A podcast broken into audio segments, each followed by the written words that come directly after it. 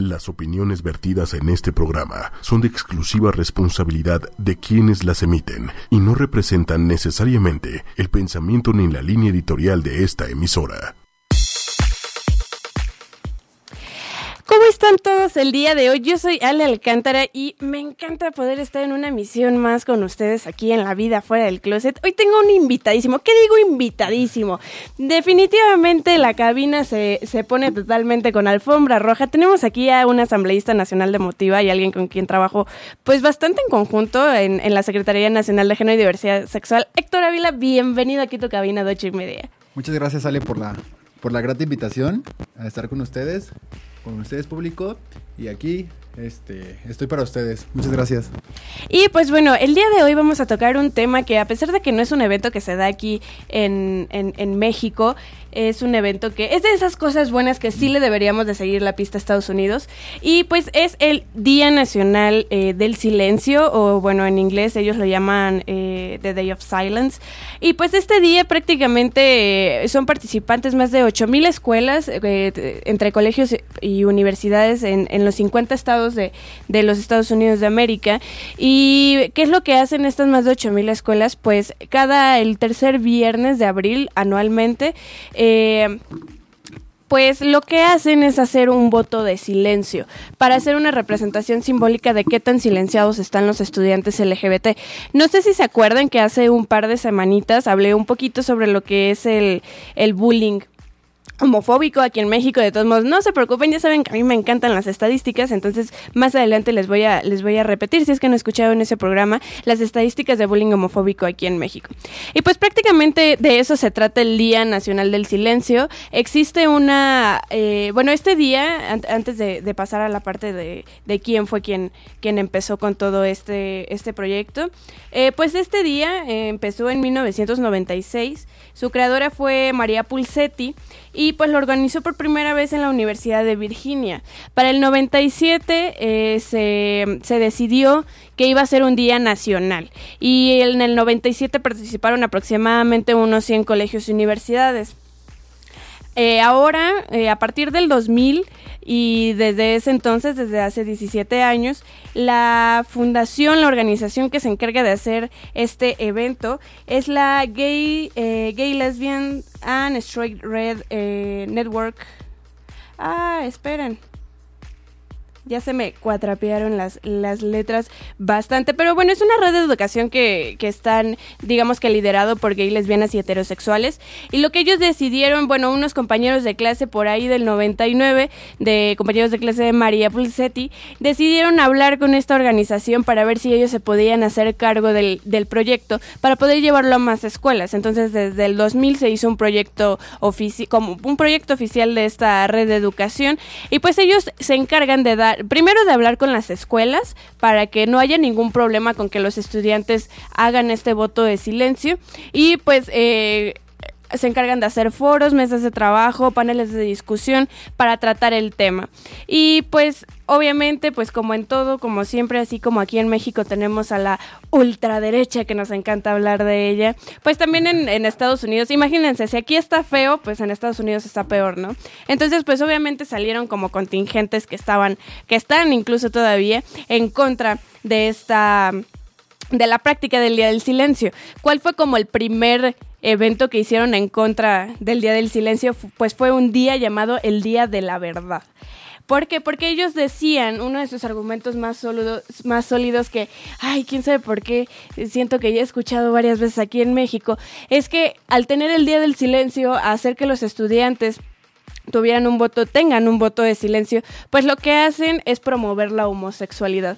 Y promover la homosexualidad en la escuela, según ellos, eh, pues crea un ambiente bastante hostil dentro de los estudiantes. Y obviamente pues salieron los pro familia, obviamente familia tradicional porque sabemos que existen varios modelos de familia, eh, salieron personas súper conservadoras y hasta la fecha han seguido teniendo como eventos para poder quitarle tanto protagonismo y hasta cierto punto intentar erradicar el día del silencio en Estados Unidos, pero no lo han logrado, tan no lo han logrado que Nueva Zelanda Singapur y aunque suene muy loco, a pesar de lo que está pasando en Chechenia, Rusia también está dentro del programa. ¿Te imaginas eso? O sea, Sí, sí has visto lo del caso de los 100 de Chechenia, ¿no? Sí, sí, sí, claro que sí. ¿Y te imaginarías que Rusia también está haciendo lo mismo? Pues es un poco, ahora sí que también muy, muy interesante respecto a una, una sociedad que y un gobierno que, que tenga campos de concentración. ¿Se ha hablado acerca de eso? Sí, claro. Que sí, es, un, es un contraste muy marcado, realmente. Bastante. La verdad es que cuando yo empecé a buscar información sobre este día, pues nunca, nunca pensé que Rusia estuviera dentro de, de la conmemoración de- del Día Nacional del Silencio, cuando pues en Chechenia metieron a 100 hombres, alrededor de 100 hombres, a campos de concentración, como los campos nazis, y pues tres de ellos, bueno, los dejaron salir a la mayoría, pero con la promesa de que su familia se hiciera cargo del asuntito, o sea, que su familia fueran los encargados de matarlos, y pues ya mataron a tres chavos, ¿no? Entonces... Pues eso significa que algo está pasando con este proyecto del Día del Silencio allá en Rusia. Digo, o sea, Chechenia es una república semiautónoma. Sí, sí. Sin, tú- bueno, tú me corregirás, tú, tú sabrás más al respecto. Me parece que Rusia solamente se, tema en se, se mete, perdón, en temas de ya cuando son cuestiones de guerra y, y cosas así, ¿no? Sí, sí, sí. este, como al ser una república federal, Ajá. Tienen cierta autonomía las distintas repúblicas, pero cuando ya empiezan a, a meterse en cuestiones más radicales, es cuando empiezan a participar. Ok. Sí, entonces pues realmente cuando yo pues escuché como que estaba Rusia, no, no creí que, que pues que esto estuviera como pasando, ¿no? Y entonces una de las preguntas, y me encantaría que, me, bueno, te voy a dar unos segunditos para que pienses la, para que pienses la pregunta, realmente la, respuesta no es como tan articulada, pero realmente, ¿tú crees que necesitemos un día del silencio aquí en México y por qué? Yo creo que sí. Más que nada por toda eh, la exclusión que tiene el, eh, mm, toda la, em, sí, toda la, em, Las poblaciones las poblaciones dentro de las eh, LGBTT y Ajá. No solo en las escuelas, sino en todo el país.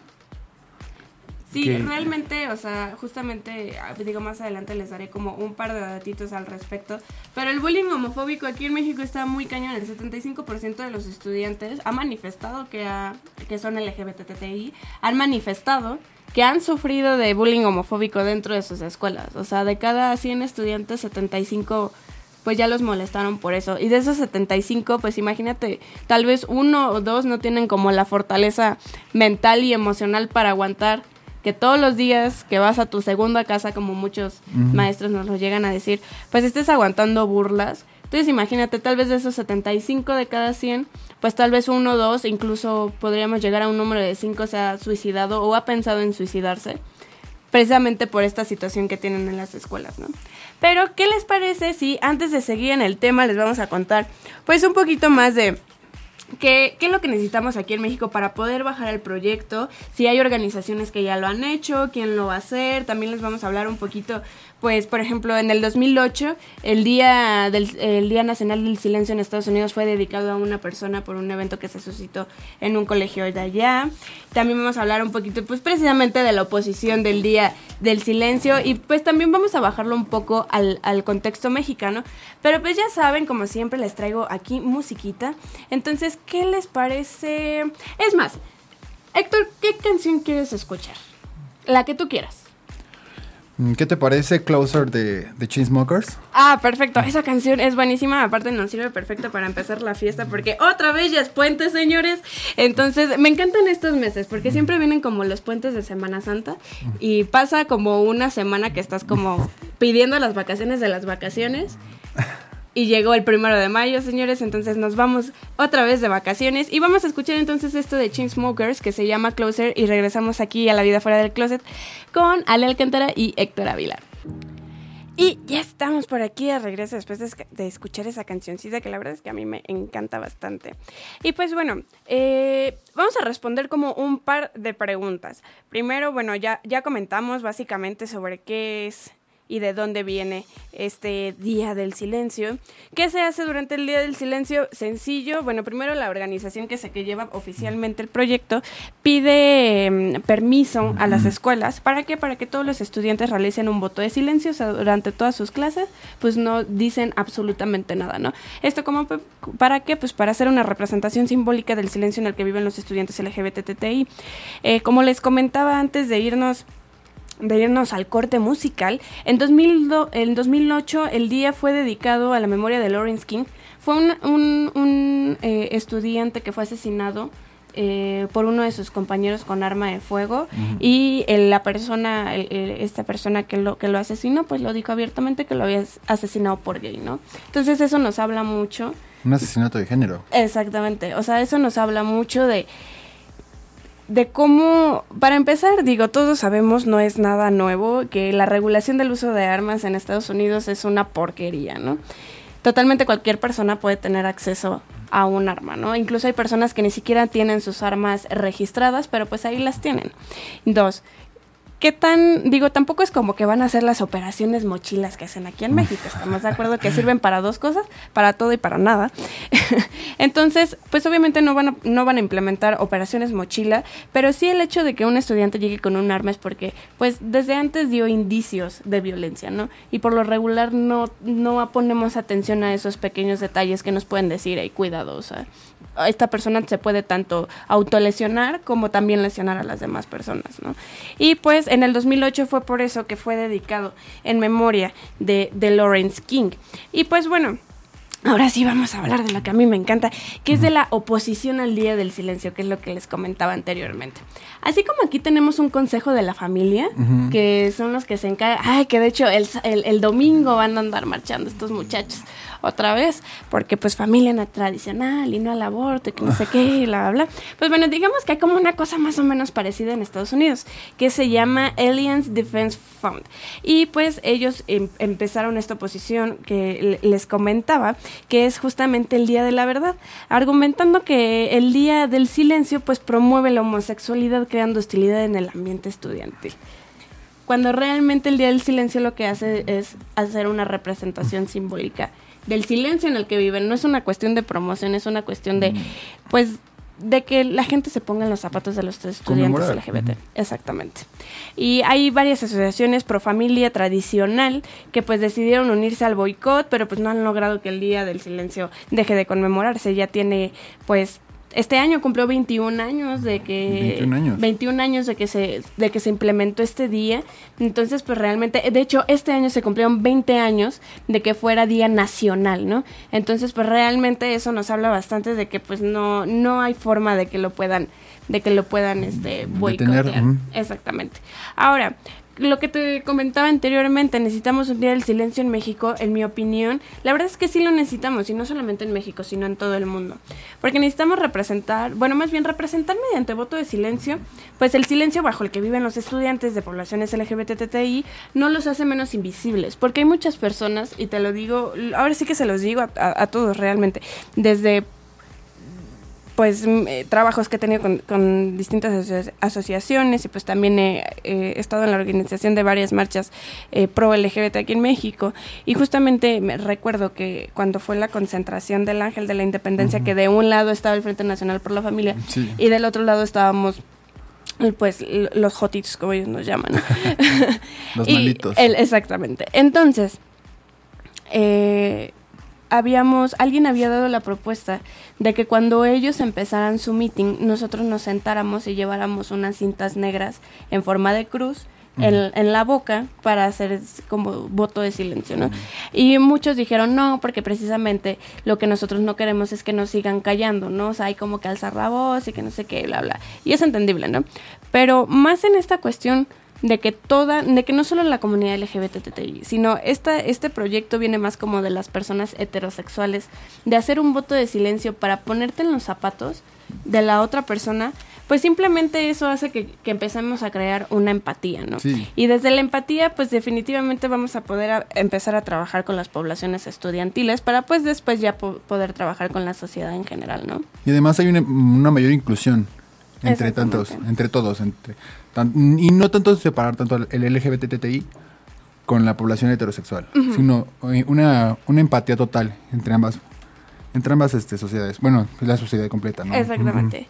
Y bueno, ahí viene lo bueno que aquí sí me voy a dar, este, me voy a abrir como, como pavo real.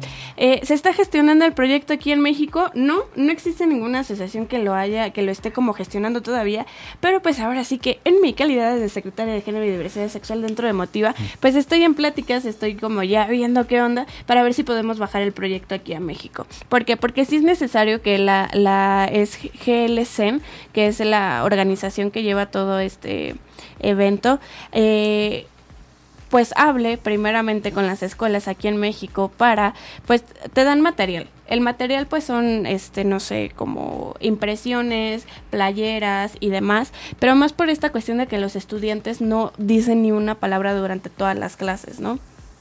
Entonces, pues eso nos habla eh, precisamente de, de, mm, de, esta empatía que, que hablábamos anteriormente. Y pues para, para hacer todas esas cosas es más fácil que las escuelas como que digan algo a...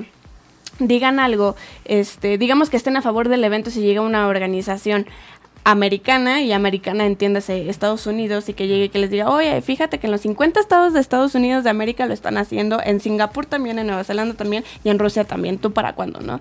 Entonces, pues esperemos, esperemos, por favor, pongan, para los creyentes pongan sus santitos de cabeza para ver, para ver si, si podemos bajar ese proyectito por aquí. Y pues sí, realmente, o sea, esta cuestión del día del silencio, la verdad es que quería yo tocar el tema porque quería bajarlo al, al, al espectro mexicano, ¿no? Y pues para bajarlo al espectro mexicano, pues también tenemos que hablar justamente de cómo está la situación en Estados Unidos, ¿no? Que las situaciones son diferentes, sí, pero el evento se inició allá por una razón que era la razón por la que inició simplemente fue porque eh, María, eh, que fue la que comenzó con el proyecto. María Policetti. Exactamente. Pues dijo, ¿sabes qué? Necesitamos abrir más paneles de discusión. Y qué mejor forma de abrir un panel de discusión que desde el silencio que desde suena trillado, sí, pero su forma de pensar fue, bueno, pues si a ellos los callan, entonces ¿por qué no nos callamos todos? Y si nos van a escuchar hablar, pues nos tienen que escuchar hablar a todos, ¿no? Sí, sí, sí. Y pues bueno, realmente pues ya bajándolo aquí al, al, plano mexicano, tenemos, eh, bueno, en 2015 se hizo la, la encuesta nacional sobre bullying homofóbico aquí en México y por lo regular pues siempre hablamos de, de los alumnos, ¿no? Del bullying que se da y es un problema de salud mental. Exactamente. O sea, la verdad es que las cuestiones justamente de salud mental aquí en México es un tema que tenemos bastante olvidado, pero es un, es un tema que está, ¿no? Y a pesar de que, de que, entre que dicen que es un tema de salud pública, pero no lo tratan como tema de salud pública y demás, está muy estigmatizado, o sea, desde el hecho de que, de que tú vayas al psicólogo por gusto propio te dicen que ya estás loco. Entonces, pues sí, la verdad es que las poblaciones LGBTTI son un claro ejemplo de que se necesita reforzar más la salud mental, no solamente de estas poblaciones, sino de la, de la sociedad en general. Y no dejarlo como un caso aislado, algo que pasa y ya no. Y Y pues bueno, entonces les voy a, siempre hablamos como del, del, bullying de maestro, de maestro, de compañero a compañero, pero nunca hablamos del bullying que muchos maestros le llegan a hacer a los compañeros, ¿no? Dentro de la encuesta, este, se reflejó una situación que dio uno de los encuestados, donde mencionaba lo siguiente. Un maestro de psicología en la prepa una vez hablaba de la homosexualidad y me puso como ejemplo frente a todo el grupo sin que yo fuera abiertamente gay. En esa ocasión sí lo denuncié en la dirección, pero solo le llamaron la atención. Número uno, sacó, sacó a una persona del closet y yo lo he dicho 20 mil veces, nosotros no nos podemos tomar el derecho de sacar a las personas del closet porque es un, un proceso personal. Y número dos, ¿cómo es posible que un maestro de psicología pueda hacer esas cosas, no? No, no puede ser posible. Aparte, lo peor de todo es que, bueno, la psicología, por ejemplo, en, en, en Estados Unidos tienen que la Asociación Americana de la Psicología y la Asociación Americana para la Psiquiatría. En México la psicología no está regulada. No está regulada. Es la, por eso existen 20.000 charlatanes y 20.000 personas que te dicen, sí, ya te doy una terapia psicológica, pero pues no hace absolutamente nada más que sacarte el dinero. O darte consejos. Eh, exactamente, y pues para darte consejos, pues oye, ah. mira, vámonos por unas chelas al rato. Un cafecito. exactamente.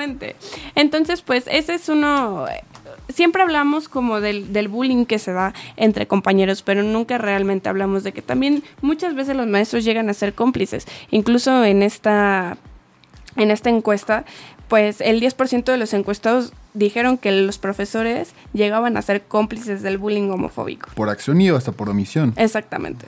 Sí, porque no nada más se trata, o sea, no nada más eh, discriminas, por decirlo así, a una persona cuando, cuando directamente la ofendes. Ajá. Ignorar también es una forma de discriminación, o sea, hacerte como de la vista gorda. Del que no pasa nada, del que no pasa nada. Están jugando. Exact- eh, exactamente, ¿no? O sea, es como, a mí me acuerdo que de chiquita siempre que, me, que, que un niño llegaba y me empujaba o algo así, a mí siempre me decían, ay, no te preocupes, es que de seguro le gustas. Siempre era como, no sé si a alguno de ustedes les llegó a pasar, pero siempre era como esta cuestión de, ay, no te preocupes, si te pega es porque le gustas, ¿no? Y entonces, pues por eso ahora matan siete mujeres este al día aquí en México porque pues si te matas porque le gustabas, ¿no? O sea, no más falta que digan eso, pero este, pero pues en cuestiones de LGBT la verdad es que además de que el 10% eh, son cómplices, el 25% y es lo que comentabas, el 25% de los encuestados comentó que se- que a sus profesores se les hace normal Sí, tener este tipo de bullying, ¿no? Y justamente hablando de bullying, eh, y yo creo que incluso gente de nuestra generación, o sea, de los 90s, 85 todavía para acá, siempre a mí me ha tocado ver, y sobre todo en Facebook, comentarios eh, que dicen, este, ay, es que cuando yo iba en el kinder y te peleabas no andabas chillando y ahora ya se llama bullying y que no sé qué, ¿no? Y pues sí, es cierto, la verdad es que cuando, seguramente cuando nosotros íbamos en el kinder o en la primaria, siempre, siempre, o sea, el bullying siempre ha existido, simplemente que ahora tiene un nombre, ¿no? Y por ahí dicen que lo que no, a lo que no, lo que no tiene nombre es porque no lo conoces o lo ignoras, ¿no? Entonces, pues cuando nosotros íbamos en el kinder en la primaria, pues sí era de que el típico de "Y te voy, a ver a la salida y que no sé qué, bla, bla. Igual y ni- nomás agarraban de los cabellos y ya, pero pues eso ya es violencia, ¿no? es violencia. Y hay mucha gente de nuestra edad, que somos jóvenes, que, que dicen que, que, que por qué los niños andan de chillones y por qué los niños ahora, si, les, si los tocan tantito, van y se quejan. Porque nosotros estamos acostumbrados a la violencia. Y usan el término princesitas. Exactamente. Dicho así. Incluso me acuerdo que eh, hay una, una, este, ¿cómo se llama? Una marca de toallas femeninas que se llama Always y que sacó un video que, que habla, era de, de niñas de, y, de, y de mujeres también. Y de- me, me parece que también había niños, eh, hombres, que hablaba de justamente de esta frase de pegas como niña. Mm. Sí, sí, sí. Oye, si pegas como niña, o sea, no manches, te pones con Ronda Rousey de la, o sea, y te mata, te mata, o sea, Pero pega como niña. pero pega como niña, ¿no? Entonces, justamente cuando usamos como esta frase de es que eres una princesita, es que pegas como niña, es que pareces vieja, que no sé Ajá. qué, bla, bla, bla. O sea, número uno, pues obviamente, super violencia de género. Y también es como esta cuestión, justamente hablábamos por aquí en la cabina hace un par de programas, si teníamos alguna teoría sobre la homofobia. Y se, sacó la conclusión de que tal vez la parte, o sea, obviamente no el 100%, no vamos a generalizar, Sí. pero muchas personas que son homofóbicas es porque piensan que los homosexuales quieren ser mujeres. Y la mujer, pues sabemos perfectamente que tiene, o sea, que ha vivido bajo la violencia de género bastantes años, ¿no? Entonces, como a los homosexuales los ven como mujeres, entonces pues te voy a... Te voy a someter. violentar. Exact- exactamente, te voy a someter porque pues quieres ser mujer, ¿no? Y a las mujeres hay que someterlas. Reafirmar el, el- ahora sí que el macho, el macho patriarcal. Exactamente. El machismo. Exactamente. Y pues sí, la verdad es que las, las estadísticas en cuanto a, a, a- a estas cuestiones en poblaciones LGBT y sobre bullying, aquí en México pues sí son horribles y no solamente en bullying, o sea, siempre empezamos, o bueno, no siempre, pero pues la violencia, todo lo que lo que aprendemos viene desde casa, no desde la escuela. Entonces, seguramente el niño que le pega al otro niño es porque en su casa le pegan, o porque está acostumbrado a ver que su papá le pegue a su mamá, o que su mamá le pegue a su papá, porque también llega a haber casos Sí, sí, donde sí. es al revés, o sea, no todos son los hombres, no todo lo malo lo hacen los hombres, ¿no? Y pues eh, esta encuesta que les menciono se dio el 16 de mayo del 2015 y pues se presentó en la Comisión Nacional de Derechos Humanos aquí en el centro de la Ciudad de México. ¿Quiénes presentaron esa, esa encuesta? Pues estuvo Ricardo Hernández Forcada, que es director del programa de VIH de la CNDH, estuvo Ricardo Baruch, que es de la organización eh, Youth, Co- Co- Youth Coalition. Exactamente. Es que ustedes me disculpen, pero es que ando bien cansada y no me sale el inglés ahorita. Este, también Por estuvo Roberto Pérez Baeza y Mariana Mancilla, que es de la Coalición de Jóvenes por la Educación y Salud Sexual aquí en México, así como Francisco Robledo de nh.com. Entonces fueron, fueron personas que pues de cierta forma están como inmiscuidas en, en los temas LGBTTI. Y pues los resultados son totalmente abiertos al público. Si ustedes se meten a Google seguramente los van a encontrar. ¿Cuáles son las estadísticas que destacan? La que les comentaba anteriormente, el 75% de los gays sufrieron algún tipo de bullying homofóbico en la escuela, principalmente a través de burlas e insultos, pero también como golpes y abuso sexual por parte de sus compañeros. O sea, ya no nada más hay golpes, ya es abuso sexual, ¿no? La verdad es que sí está bastante fuerte. ¿Qué es lo que arroja esta encuesta? Pues bueno, información bastante importante sobre la homofobia que se vive en escuelas de México y es la primera que da cifras a nivel nacional sobre la gravedad del bullying hacia la población pues de lesbianas, gays, eh, gays bisexuales, transexuales, transgénero, travesti y este demás eh, personas que, que, forman parte de, esta, de estas poblaciones. Eh, ¿Cómo se hizo la encuesta? Se hizo por internet, pues porque millennials, y se tomaron las respuestas de 1.273 personas LGBT mexicanas, representantes de las 32 eh, entidades del, del, del país. Perdón. Tal vez cuando nosotros escuchemos 1.273 personas se nos hace muy poco, porque a nivel mundial las, las, poblaciones, bueno, las personas LGBTTI son, formamos parte de entre el 10 y el 12% de la población mundial. Pero pues aquí en México hemos de formar un 5% de la población mexicana y no es fácil salir del closet y no es fácil. Hay mucha gente que sale del closet, pero que de todos modos no anda haciendo este tipo de, de encuestas. Entonces, tal vez para la gente podrá ser un número muy pequeño, pero créanme que en cuestiones de poblaciones LGBTTI es un número bastante grande. Y bueno, ¿qué, qué se dio a, a, conocer? Bueno, se da a conocer no solo cuánto, sino cómo se vive el bullying homofóbico y la respuesta que dan las autoridades de las escuelas al mismo. Es como les comentaba anteriormente, eh, hay, una pregunta que dice, ¿qué hacían tus profesores entre el bullying homofóbico? Pues los que, lo que les comentaba, ¿no? El 25% pues responde que los profesores se les hace totalmente normal y un 10% dijo que incluso pues, los profesores son cómplices del mismo.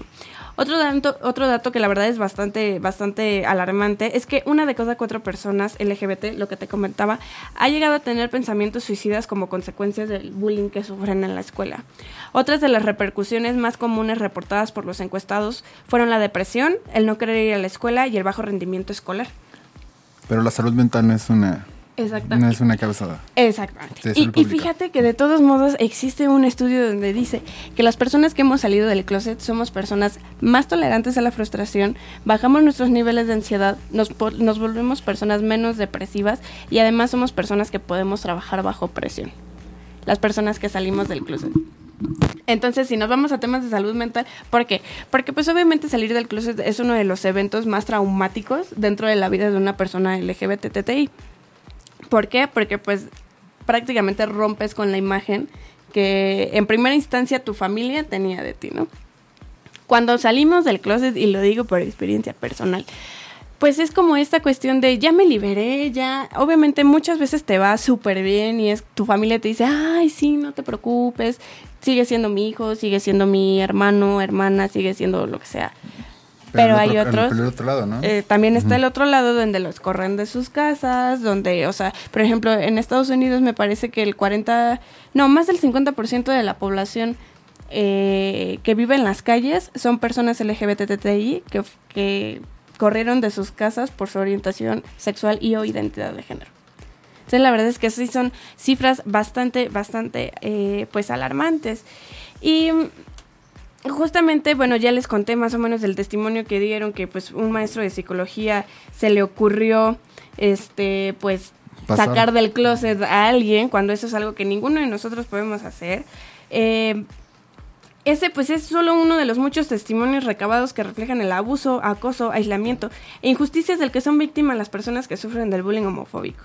Es la primera vez que se analiza de forma cuantitativa y cualitativa en nuestro país. O sea, eso es un es como un boom pero lo hicieron en 2015, cuando esta encuesta se ha hecho en otras partes del mundo desde los 90, incluso desde antes que la OMS decidiera eliminar la homosexualidad de su lista de enfermedades eh, mentales que deberían de llevar tratamiento psiquiátrico. O sea, la verdad es que aquí en México todavía seguimos en pañales en cuestiones de, de, poblaciones LGBTI. Ahora, yo tal vez sé un poquito más, o no es que sepa más del tema, pero me veo más inmiscuida en el tema porque estoy, y tú lo sabes perfectamente, estoy metida, pero hasta la cocina. Pero, por ejemplo, y eso es, es, es algo que me encantaría escuchar tu opinión. Tú que tal vez estás como un poquito más en la esfera de afuera, ¿qué es lo que logras ver en cuanto a discriminación en poblaciones LGBT? Pues ahora sí que es mucha mucho ataque, pero también hay mucha ignorancia respecto al tema. Yo platicando contigo siempre se lo he expresado de que cada vez que platico contigo es un aprendizaje profundo. saber diferenciar entre género y diversidad sexual, que no es lo mismo. Tío, o sea, la, dicen que el saber libera. Exactamente. Y cuando vas conociendo más acerca del tema, realmente ves que no es no un... Mm, sí, o sea, conoces gente y, y te das cuenta de que... Pues de que realmente no estás como tan... O sea, por lo regular cuando hablamos como de poblaciones siempre LGBTI es como los gays contra los heterosexuales, ¿no? Sí. Y creo que algo que, por ejemplo, yo me he dado cuenta desde que empezamos a trabajar en conjunto la Secretaría de Género y Diversidad Sexual, pues es que una vez que ya se empiezan como a meter más en los temas y así, chalala, ya no están como tanto en la esfera de afuera, o sea, ya se meten como a estos temas.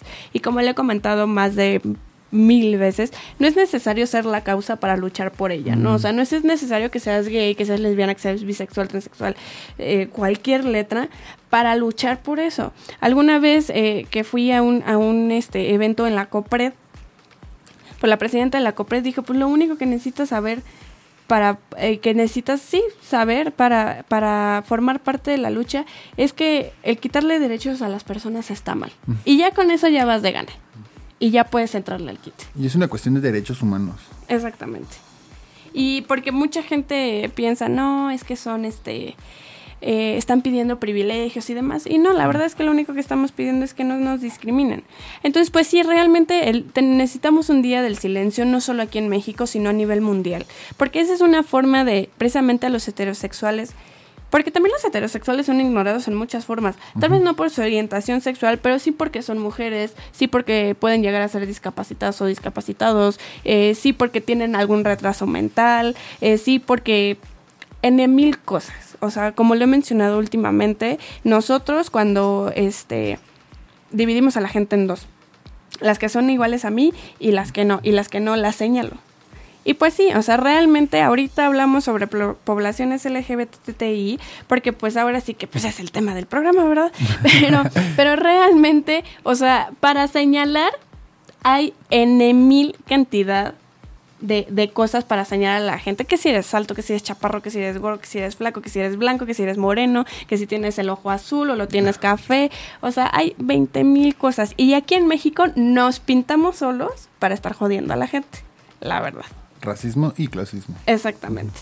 Entonces, pues simplemente... Eh, ¿Por qué necesitamos un día del silencio? Porque necesitamos que, pues en este caso, las poblaciones heterosexuales sientan esta empatía, que se puedan poner en los zapatos de las personas que estamos, que hemos llegado a estar, bueno, me incluyo por, digamos que para hacerlo como un poquito más este fluido, digo, gracias al cielo es que nunca pasé por una situación así, eh, en la escuela, en otros ámbitos de mi vida, así, pero pues realmente es esta cuestión de si callan, ahora sí que como el lema de las mujeres de si tocan a una respondemos todas, pues es si callan a unos nos callamos, todos. y si van a hablar unos pues vamos a hablar todos, que si vamos a hablar o no vamos a hablar porque también está permitido que de vez en cuando no hables pero por decisión propia, no porque la demás gente te lo impone, pues que sea porque tú lo decidiste. Una cuestión de empatía también. Exactamente. O sea, es una cuestión de, oye, sí, o sea, porque yo sí puedo decidir quién va a ser el presidente de la sociedad de alumnos, pero él no porque es gay o porque es lesbiana o porque es bisexual o transexual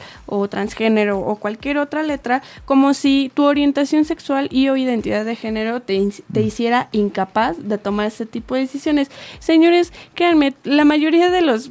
Es más, vamos, porque ya ves que nos encanta la política, ¿no?